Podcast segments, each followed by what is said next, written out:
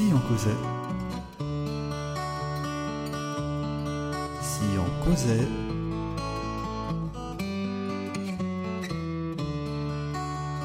Si on causait.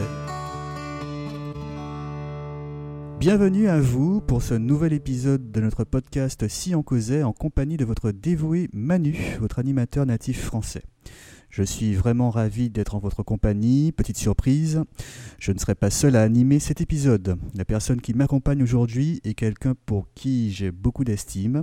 Elle est pour moi une véritable source d'inspiration. Elle est pétillante, elle est talentueuse et débordante d'énergie. Depuis quelques mois maintenant, j'apprends l'anglais et afin de pouvoir améliorer mon expression orale, j'ai décidé un jour de m'inscrire sur un site d'échange linguistique. Notre invité d'honneur n'est autre que mon premier contact anglophone.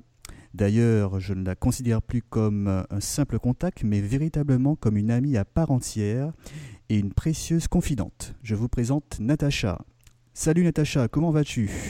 Je vais très bien, merci. Je te remercie pour les compliments. C'est réciproque. J'ai énormément de respect pour toi et je suis ravie d'être ici. ben merci infiniment, hein, Natacha, de, collaborer avec moi sur cet épisode.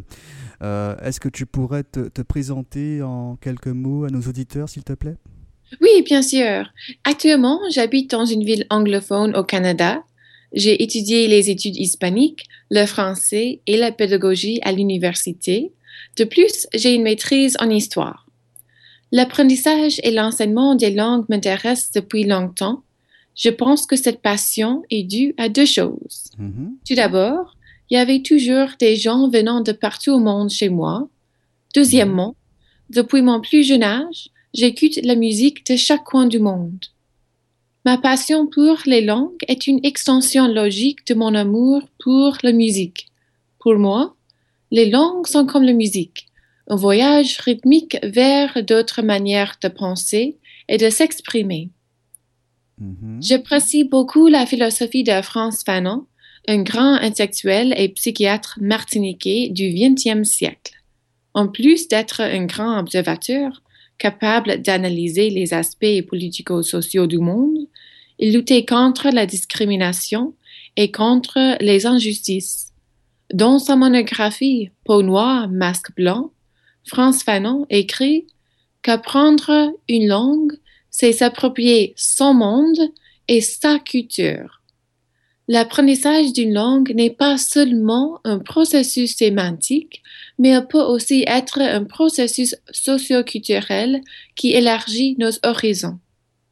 Apprendre ou améliorer une langue ouvre la porte sur d'autres manières de penser, d'autres expériences, d'autres philosophies et d'autres rythmes de vie. D'ailleurs, Comprendre une langue facilite l'accès à la mémoire collective d'un groupe.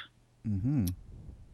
Conformément à la citation de Fanon et de façon plus large, apprendre une langue, c'est s'approprier ses mondes et ses cultures.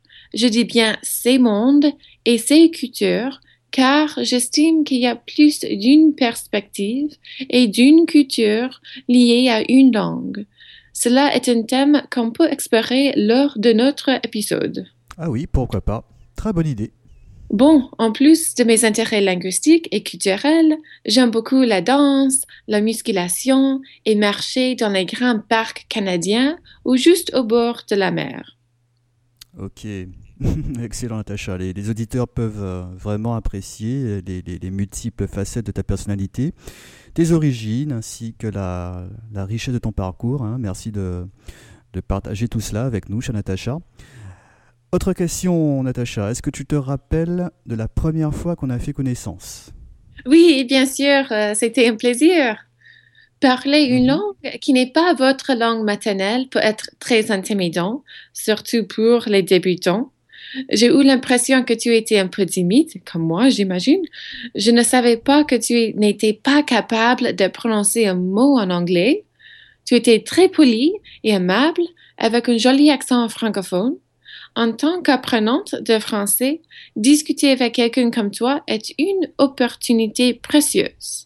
Entendre un accent authentique Parler avec toi, quelqu'un qui est patient, sympathique, intéressant et intelligent est un véritable plaisir. Grâce à ton aide et à ton encouragement, je me sens beaucoup plus à l'aise en parlant français. Eh bien, écoute, Natacha, c'est très gentil. Hein, tout le plaisir est pour moi. Je te remercie pour euh, bah, tous ces, très beaux compliments. Hein, ça, me touche, euh, ça me touche énormément. Euh, bah, comme tu, as pu le dire, hein, la première fois qu'on a discuté, bah, j'étais tout simplement incapable de, prononcer un, mot en anglais. C'était c'était vraiment ma, première discussion en, anglais.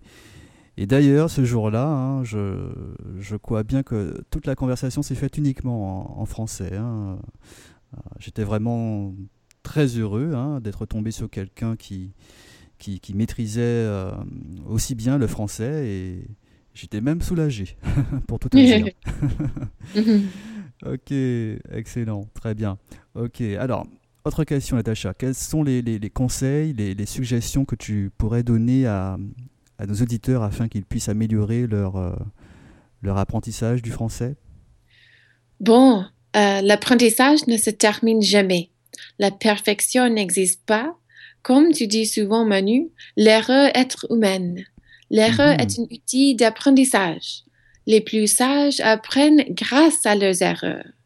Il faut être patient et travailler de manière constante.